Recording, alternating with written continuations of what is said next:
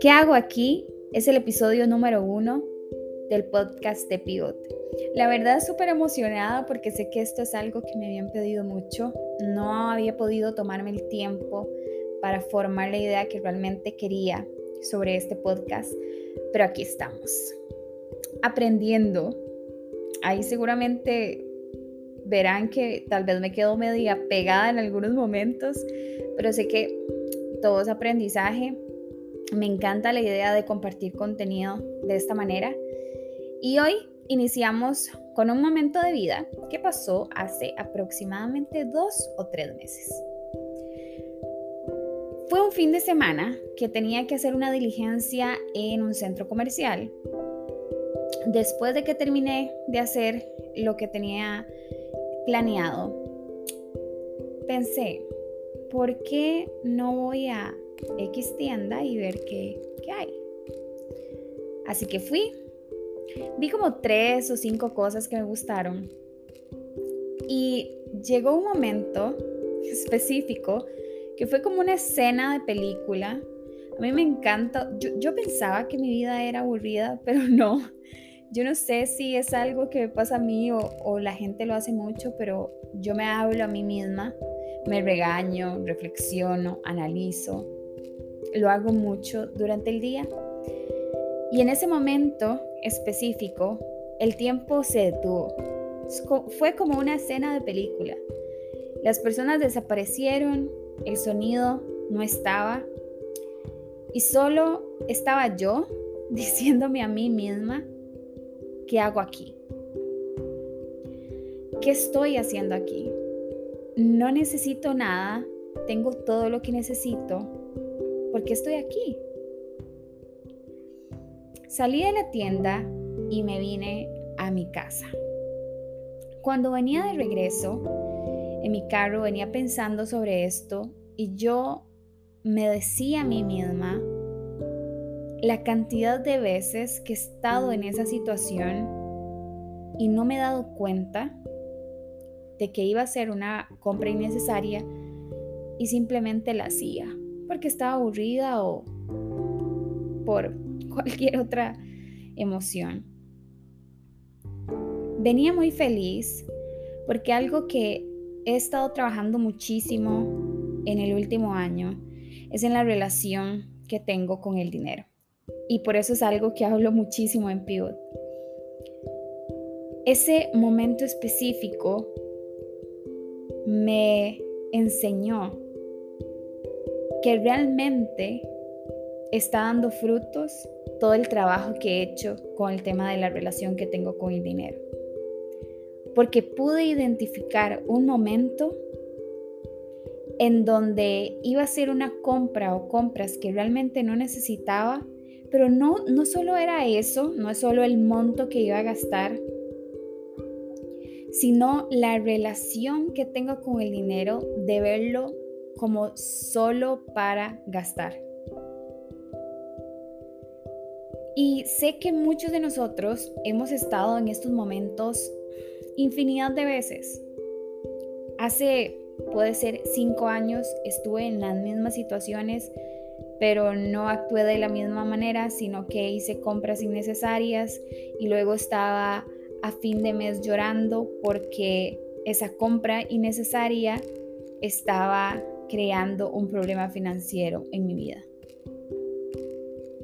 Y sé que muchos hemos estado de nuevo en estas situaciones en donde nos culpamos a nosotros por esos momentos en donde actuamos de la manera que no esperamos, pero no sabemos cómo cambiar eso.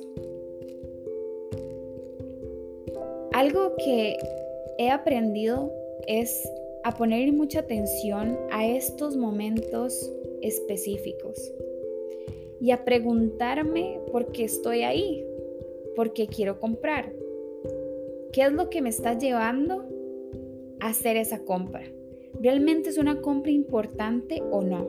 Porque ojo, algo que yo pensaba cuando venía de regreso es, o analizaba cuando venía de regreso, era, yo podía comprar.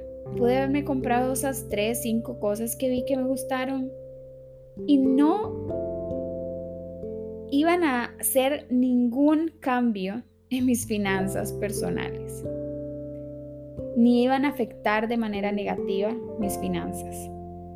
Pero no se trataba del monto que iba a gastar, se, se trataba del hábito que estaba creando.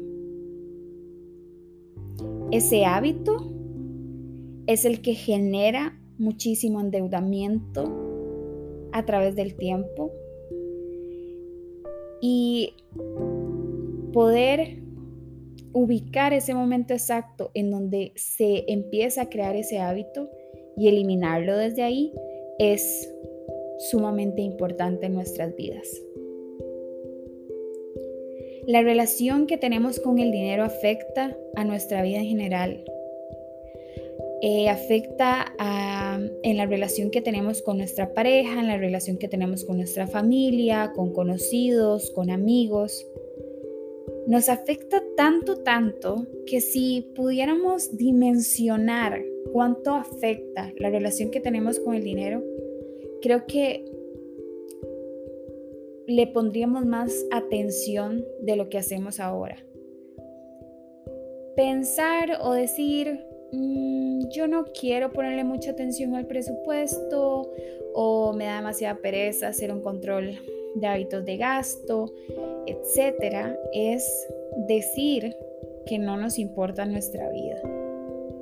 Porque las finanzas personales son una parte muy importante de nuestra vida y dejarlo a un lado es afectar negativamente lo que queremos en nuestro futuro. Estos pequeños momentos y el poder controlar lo que sentimos o hacemos en estos pequeños momentos nos ayudan a tomar mejores decisiones en momentos aún más importantes. Así como tomamos buenas decisiones en si compramos o no una blusa, es probable que tomemos buenas decisiones en si compramos o no un automóvil. Y sé que esto suena un poco cliché, pero es muy, muy cierto. Porque no se trata de lo que uno está comprando, se trata de la relación que tiene con el dinero y cómo está viendo esa compra o qué significa esa compra en la vida de uno. ¿Qué hago aquí? Es algo que me he preguntado muchísimo en el último año. Y no solamente en tiendas presenciales, o sea, cuando uno va a un centro comercial, porque sabemos que por todo lo de la pandemia ahora también compramos mucho online. Y varias veces he visto algo he llegado al punto donde ya tengo todo en el carrito y me he preguntado qué estoy haciendo.